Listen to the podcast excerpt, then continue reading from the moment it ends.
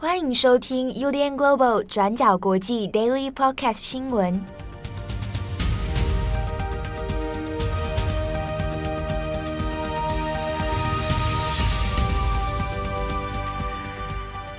Hello，大家好，欢迎收听 UDN Global 转角国际 Daily Podcast 新闻。我是编辑七号，我是编辑佳琪。今天是二零二二年五月四号，星期三。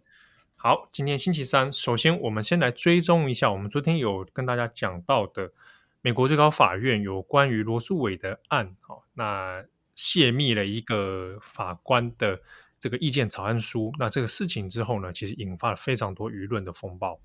嗯，在昨天呢，由这个政治媒体 Politico 他们所报道的内容，他们外泄了一份美国最高法院的草案意见书。这份意见书呢，表示说大法官将会推翻，包括说在一九七三年的罗诉韦德案，还有一九九二年的生育计划联盟诉凯西案的决策，推翻现有的堕胎权的共识。那在这一份就是资料外泄之后呢，就立刻引起了美国社会的高度关注。那随后呢，在这份 Political 的报道刊登出来后不久，美国最高法院他们也出面证实说，这一份草案意见书的内容确实是真的。那美国首席大法官约翰罗伯兹他就在周二发表了一份声明，他指称呢，这一次的泄密案是一种背叛。他在声明中写道说，在某种程度上，这是对法院机密的背叛，破坏了我们工作的完整性。这种尝试不会成功。那约翰罗伯兹呢？他也宣布将会对这一次的泄密案进行彻底的调查，来找出到底是谁把这一份还没有公开的意见书直接透露给媒体。那《卫报》呢也有一篇报道，他就提到说，目前到底大家最关注的事情是，到底是谁泄密的？那这篇报道呢，他们就列出了几种可能。有人认为呢，可能是法院内的自由派大法官的助理想要将这份意见书，这份意见书是由保守派的大法官 Samuel Alito 他所写的嘛。有人呢，就是想把这一份意见书公开，希望可以引起社会的激烈舆论，来导致法官最后不得不跑票。但是呢，《卫报》的报道也有提到了其他的可能。另外，也有人认为呢，这也有可能是由保守派的消息来源对外泄密的。可能保守派之所以这么做的原因呢，是在于说他们希望这些大法官的名单如果被公开记录下来的话，这样子他们就会感觉到已经被民众锁定了。而且不愿意改变立场，以防呢这些大法官、这些保守派的大法官被视为是对民意而屈服，最后跑票。所以呢，要先透露说到底是谁支持、谁反对。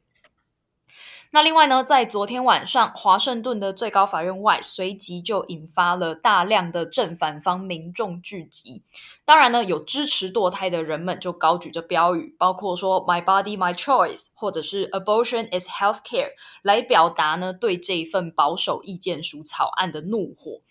不过与此同时呢，当然也有支持者聚集，并且表示呢，罗诉韦德案早就应该要被时代淘汰了。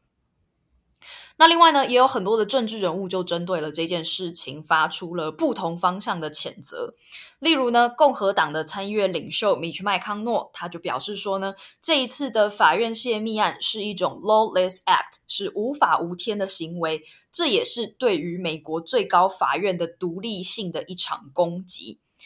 麦康诺他说呢，从各种迹象来看，这是激进左翼正在进行的霸凌，还有恐吓联邦法官的行为，并且尝试用暴民统治来代替法治的一次升级的行动。那在这篇报道发布过后呢，美国白宫也随即发出声明。拜登表示呢，支持女性的权利，他们可以做出身体的选择权。那罗诉韦德案呢，也是过去五十年来对于美国社会公平与稳定的重要基石。拜登也提到说，如果法院真的推翻了罗诉韦德案，保护女性选择权的责任就会落在未来各级政府的民选官员身上。那这份的这个草案的意见书到底写了什么内容呢？其实根据当年罗诉韦德案一九七三年的最终裁定，它是引用美国宪法第十四修正案的内文，以及呢对于隐私权的内容来表示做推论说，如果法律禁止堕胎的话，其实就是在侵犯对人民隐私权的保障。堕胎权应该是属于宪法保障人民的权利。不过，根据 Political 的引述呢，最近被泄露的这一份九十七页的多数意见书草案，是由前面提到的保守派法官 Samuel Alito 他所写的。那这一份意见书就提到说呢，当初罗素韦德案的判决从一开始就是严重的错误，他的推理非常薄弱。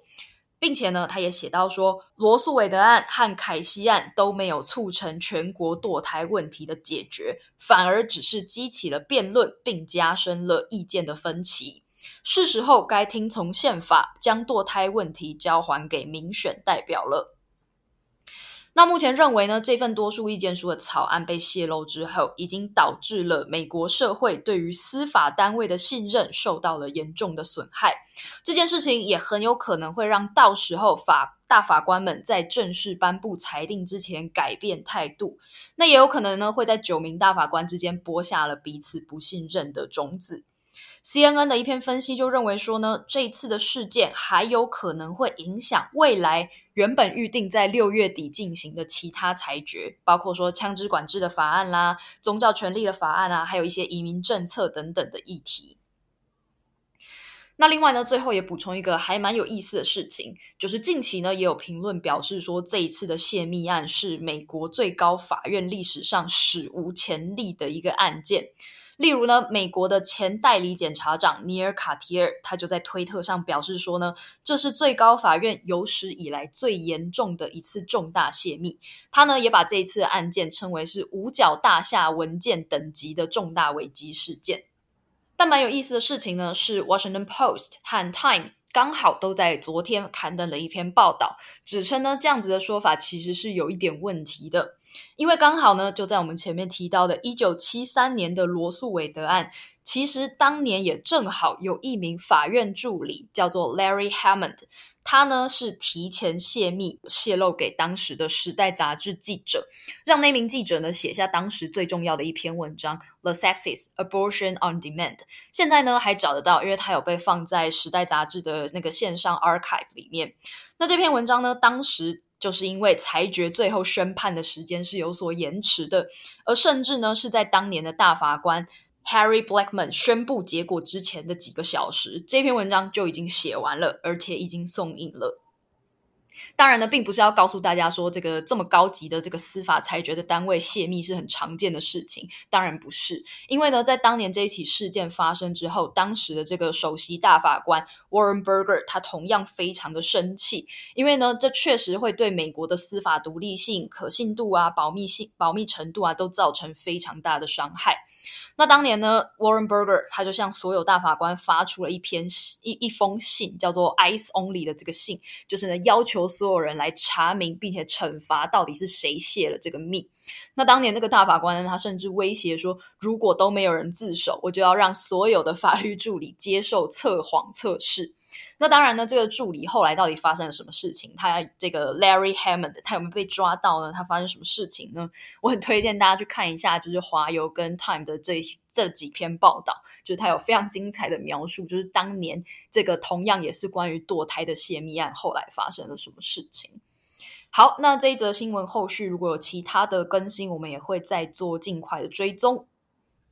好，那下一则我们来一样帮乌克兰的战况更新哦。那昨天我们有提到关于马利坡的钢铁厂，那已经有成功撤离。那我们这边来稍微补充一下，在撤离成功之后，那有一些比较细节的数据哦。那这边也跟帮大家做一些更新。那我们现在已经知道的是，在当地时间五月三号星期二的时候呢，那已经确定撤离的安全的人数是一百五十六人。那这当中呢，有包含很多的是妇女跟儿童哦。那已经从这个马利坡的亚速钢铁厂，那撤离到了扎波罗热市啊这个城市里面。那在星期二的时候呢，都已经平安。不过呢，这并不代表说钢铁厂里面的平民全部都已经安全离开哦。根据马利坡市长的说法，可能至少还有两百人哦，还受困在这个钢铁厂的园区里面。那另一方面呢？在这个钢铁厂里面，到底还有留下多少战力？在这里外界也很关心的是，那乌克兰军在里面坚守的人还有多少？那到目前为止，其实都没有一个很详细确切的数字来公开。那只知道是俄罗斯方面他自己的推估啊，俄军推估是至少有两千人还在这个钢铁厂里面还在坚守哦。不过呢，实际上目前比如说他们的战损情况如何，多少人受伤，那还能坚持多久？那这个还是不晓得的。那在人道撤离之后呢？那虽然说基本上平民这个疏散的平民是平安的，不过俄罗斯方面也确实哦，这个美联社啊，还有联合国啊等等一些外部单位，那也有验证了，就是在人道撤离平安之后，那钢铁厂这边的炮击跟攻击行动，俄罗斯又旋即呢又开始来恢复它的攻击哦。那这个有当然引发了一些谴责啊，就是先前本来说好要至少就。亚速钢铁厂这边的这个安全撤离，你能够暂时先停火。那没有想到是这个撤离，先把一部分人撤撤出之后，马上又再展开炮击哦。好，那另一方面呢，我们也看的是，在这一个多月以来呢，那联合国还有一些乌克兰地方的官员，还有一些地下国际的外部单位哦，那有针对关于战争罪的调查。哦，那这一个多月来呢，有回到了乌克兰一些城镇里面哦，去做一些。诶，地方的采集啊，那资料的收集等等。那现在比较大家外界比较关心的其中一个问题在于说，呃，俄军在占领城镇之后所发生的一连串的关于性暴力的问题。那联合国跟乌克兰官员呢，在五月三号的时候，那也有公开的表示说，现在已经着手调查了数十起，好，那已经知道有通报的一些案件。而且这之中呢，受害者除了女性之外，其实也有一些是男性遭到性暴力或者是性侵的这一些 case。好，那不过呢，这些案件的细节还在调查当中。那现在已经知道是说，诶，根据一些专家的调查，那他回到城镇里面有发，比如在地当地一些被弃置的一些尸体。那从尸体的一些尸检报告来看呢，的确有发现，是说在被杀害之前，那有遭到一些性侵的痕迹哦。那乌克兰的总检察长呢，那有表示是说，从种种的这些迹象，还有一些证据来看呢，确实发生就是俄罗斯的军人哦，那以性暴力作为一种武器，那在占领城镇之后呢，那用这种方式来伤害很多的平民，那试图来制造这些恐惧哦。那这些调查资料都会收集起来，那日后呢，会再来做关于指控俄国还有普丁战争罪行的一些证据。好，那我们再看一下是国际领袖的一些反应。好，那我们看马法国总统马克宏，那已经连任了。好，那马克宏还是不断的试图希望跟普丁能够展开对话哦。那还是最近呢，他就打了一通电话跟普丁有接上了。双方的热线里面呢，马克宏一样还是在劝说哦，希望俄罗斯赶快能够即刻的停止这些毁灭性的侵略。那当然，普丁其实还是一样没有理他哦，就是还是顾左右而言他，甚至还反过来说啊，西方国家自己也无视乌克兰的战争罪行。好，那所以马克宏的这通电话呢，虽然打通了，但是一样是没有什么特别的效果。另一方面，我们看一下是印度总理莫迪，先前呢，印度跟中国一样啊，他们在针对乌克兰、俄罗斯的战争方面呢，他们的立场哦，故作中立啊，但。因为没有跟着西方国家一起来谴责这个战争哦，谴责俄罗斯，所以呢，双方其实都有被这个外界所批判了。那印度总理莫迪呢，在这个礼拜的时候，刚好要跟德国，那已经针对跟德国跟印度双边的合作啊，展开一些领袖高峰会哈，也有也有展开一些咨询跟讨论了。不过呢，就乌俄战争的立场上面，印度就没有跟随德国的立场哦。双方在这个双边合作的讨论会之后，那有发表一个谴责战争的一个声明啊。当然，德国它也有在态度上面，他还是抱持说谴责俄罗斯哦。但是印度并没有跟着德国的脚步啊，那来同步来谴责俄罗斯。那这个这件事情呢，就还是被国际所批判哦。那 BBC 在四号的报道里面倒是有说，后来莫迪其实才有。跟进哈，那说公开呼吁双边能够停火啊，那这个是印度现在目前第一阶段可能比较初步的一个态度上的软化。好，那最后一则，我们来看一下中美洲的国家海地。海地呢，在去年，如果大家还有印象的话，去年二零二一年七月的时候，发生了他们的总统摩伊士那被暗杀身亡。好，那海地呢，也从去年七月这个暗杀事件之后，全国呢陷入一个治安动荡，而且几乎可以说是犯罪海啸的一个状态哦。好，那在这个混乱状态之下，海地原本就已经是盘根错节的黑道治国的问题啊，黑道动乱的问题呢，那就越来越的。猖狂，那甚至在去年的时候也有发生了，就是当地的这个犯罪组织啊，那就绑架了十七名的美国跟加拿大的传教士哦，那这事情就是震动国际。好，那从去年到现在，这样的情况有没有什么样的改变呢？那我们根据像几个外媒路透社、BBC 啊的报道，那海地当地的治安动乱到现在依然还在发生当中哦，而且甚至是火拼。死伤等等的问题到现在依然没有减缓。比如说，在四月底的时候呢，那太子港东部这个犯罪龙头，我们讲的这个四百菜鸡啊，就是去年犯下这个绑票案的这个四百菜鸡，他跟他的敌对帮派呢就有展开了激烈的火拼。那到五月初，五月二号的时候，也在贫民区的地方也有枪战了。那这些林林总总的这些火拼事件呢，也造成当地的居民被迫要离开家园。啊，那有的人就只好到海外去，那有的人甚至说，那只能被迫啊，看看可不可以流亡到其他的国家，或者是到美国等等哦。那我这边要特别提的是说，路透社的报道里面有讲到哦，四百菜鸡，好，那去年犯下这个绑票美国传传教士的这个案件，他们的头领呢，他们的组织的头人啊，那现在已经确认是在五月三号的时候，他已经有被引渡啊，引渡到美国要接受司法的调查。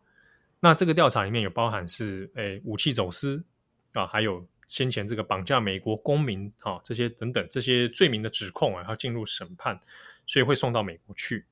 不过呢，虽然说四百菜鸡的头人要被抓到美国，但对于海地当地来说，现阶段的一些治安问题其实应该是没有消停的这个作用哦。当地的这个火拼事件恐怕还是会持续发生。好，那以上是今天的 Daily Park 的新闻。那先前呢，其实有听友来问说，呃，像近期日本有发生的这个知床沉船事件哦，好，那其实在日本的确有发生很多的社会舆论的讨论。啊，那我们这边已经其实会有专栏作者会来帮大家来做一个事件之后的一些分析跟爬梳。那也请我们的听友这个敬请期待哦。好的，感谢大家的收听，我是编辑七号，我是编辑佳琪。我们下次见，拜拜，拜拜。感谢你的收听。如果想知道更多资讯，请上网搜寻 UDN Global 转角国际。